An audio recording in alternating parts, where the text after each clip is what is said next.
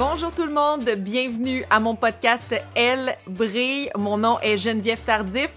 Ça fait longtemps que je voulais parler à cette jeune étoile montante du tennis et aujourd'hui, c'est le jour. Elle s'appelle Leila Annie Fernandez, c'est la jeune québécoise de 18 ans qui est au 87e rang mondial et qui a de gros objectifs pour 2021 et c'est avec l'aide de sa famille qu'elle compte y arriver. Salut Leila!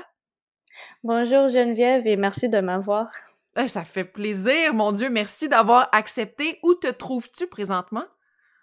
Euh, en ce moment, je suis à la maison en Floride. Euh, je vais passer quelques jours ici avant de partir au Mexique. OK, OK. Donc, euh, mais tu as déménagé quand en Floride? C'est à Boynton Beach que tu habites. ça fait combien de temps que vous êtes là-bas? ça fait environ deux ans ici à Boynton Beach, mais j'ai passé comme six mois à West Palm Beach, quelques minutes nord de, de, Boynton Beach. OK. Puis pourquoi vous avez décidé de déménager en Floride? Euh, bon, je pense que la raison la plus importante, c'est d'être euh, plus proche à, à, maman. OK. Euh, ma mère, elle a déménagé en Californie euh, quelques années avant, avant nous. La Floride était une partie des, des États-Unis où on peut s'entraîner dehors et aussi être un peu plus proche à la mer. Puis euh, ça, ça c'était une grande décision. Mais oui, la, Floride, c'est comme un peu la, la, capitale du tennis, non? On dirait que là-bas, euh, tout, tout, le monde va jouer au tennis. Oui, exactement. Est-ce que tu t'es entraîné même avec euh, des joueuses ou des joueurs connus qui habitent en Floride? Euh, oui, oui, quelques fois. J'ai, pu m'entraîner avec euh, Sonia Kenin, um, Lauren Davis, OK. Euh, Zarenka. Alors, j'ai eu des bonnes opportunités euh, ici en, en, Floride et il y a des très bonnes joueuses. Ben, je comprends. Puis c'est quand même une belle opportunité de jouer avec ces joueuses-là. S'il y a quelque chose qui m'a frappé chez toi quand j'ai fait des recherches, c'est combien tu es une fille de famille? C'est vraiment important la famille pour toi. Oui, bien sûr, c'est très important. Mais je pense, euh, nous, en famille, la famille, c'est très important pour nous. On essaie de rester en contact avec nos grands-parents, avec euh, nos cousins, cousines, puis euh, on veut, on veut savoir tout. Et le tennis, c'est une affaire de famille aussi pour vous. Ton père, c'est ton coach. Ta sœur aussi joue au tennis. Elle a même gagné son premier euh, tournoi mm-hmm. junior l'an dernier au Guatemala. Ah, est-ce qu'on ne parle que de tennis euh, chez vous ou ça, ça fonctionne comment, là? Non, non. Quand on est à la maison, on essaie de pas parler de tennis. On essaie un peu Bonne plus chose. Euh, parler du, du foot ou, ou soccer, regarder des films et aussi savoir comment est l'école euh, en ce moment. On essaie de ne pas parler du tennis à la maison. comment c'est l'école justement en ce moment? Euh, bon, l'année passée, j'ai j'ai gradué de, du secondaire. OK, félicitations.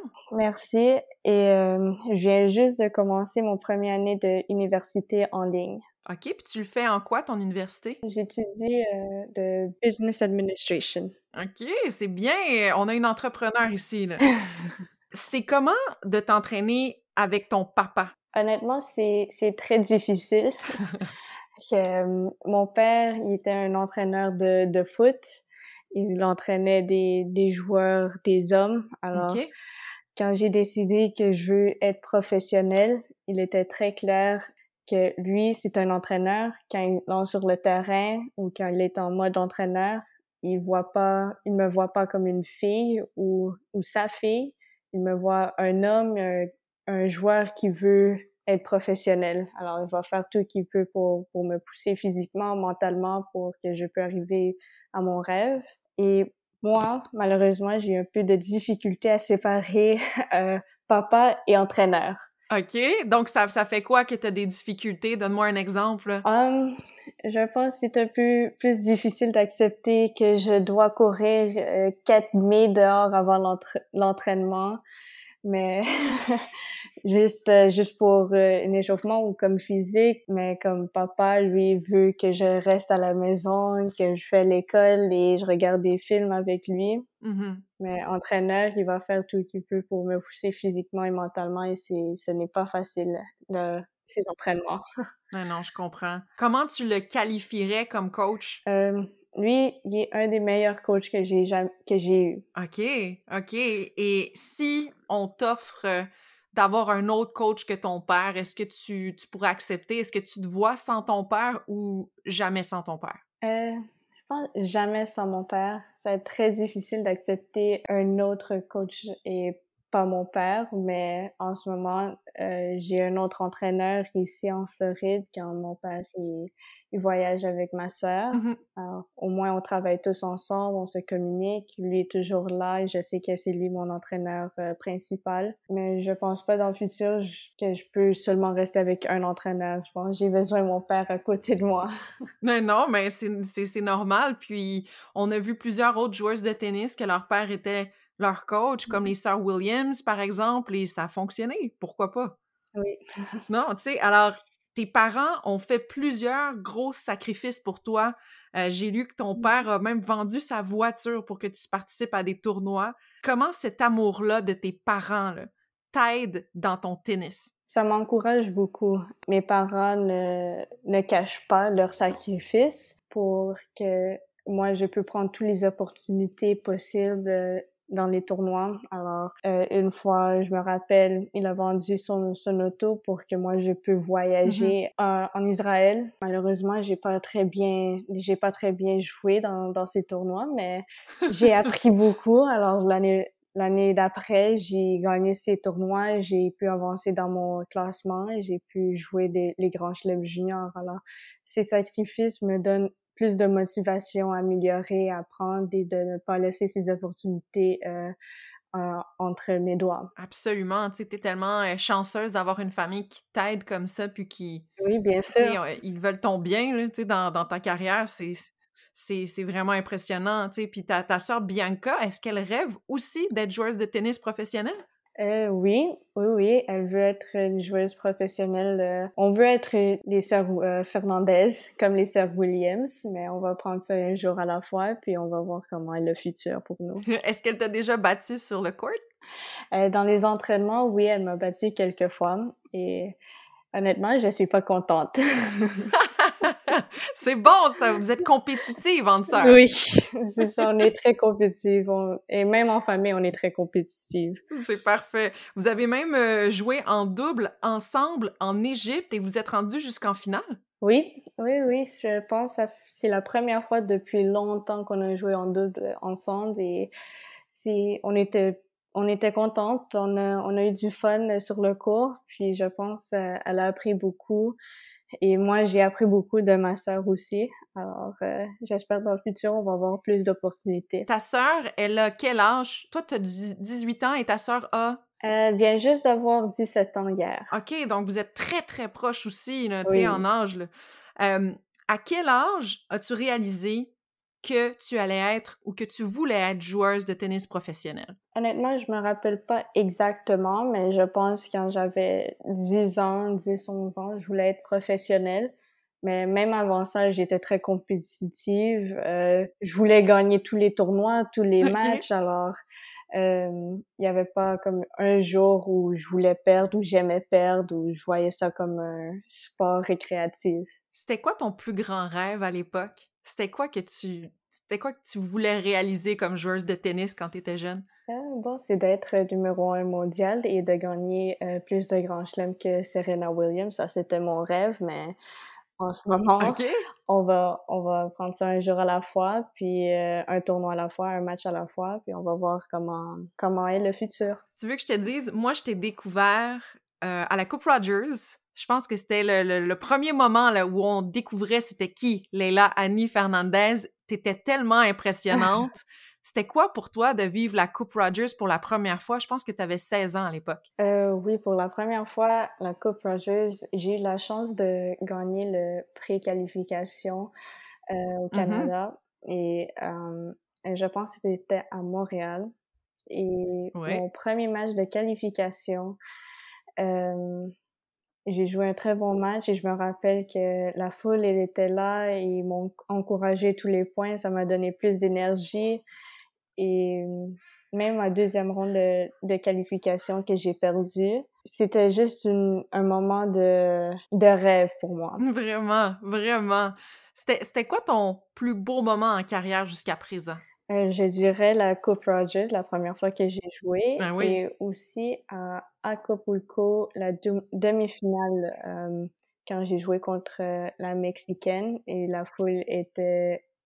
le, le, stade était rempli de, de personnes. ça a été quoi ton moment le plus difficile dans ta carrière jusqu'à présent? Quand j'étais jeune et je n'étais pas acceptée dans l'équipe de Tennis Québec. OK j'ai, comme j'ai dit, je suis très compétitive et en ce moment-là, j'ai pas très bien joué dans, dans, dans les tests, dans les tests physiques. Euh, j'étais pas assez vite, forte, mais mon père était là. Il m'a encouragée. Il m'a dit que c'est lui qui va m'aider à retourner dans l'équipe et c'est lui qui va m'aider à gagner les, les matchs, les tournois. Il a promis ça pour moi. Il m'a entraîné tous les jours, tous les soirs. L'année d'après, ils m'ont accepté dans l'équipe de Tennis Québec. Bon, voilà, voilà. Puis je, voulais te parler aussi d'un autre moment. Tu sais, l'année dernière, tu étais vraiment euh, la joueuse de tennis euh, du moment. Euh, tu as, grimpé au classement. Tu as eu une invitation pour Indian Wells et là, la COVID est arrivée et tu pouvais pas aller à Indian Wells parce que tout a été annulé. Est-ce que c'était un moment aussi difficile pour toi, la COVID, ou comment tu as vécu ça?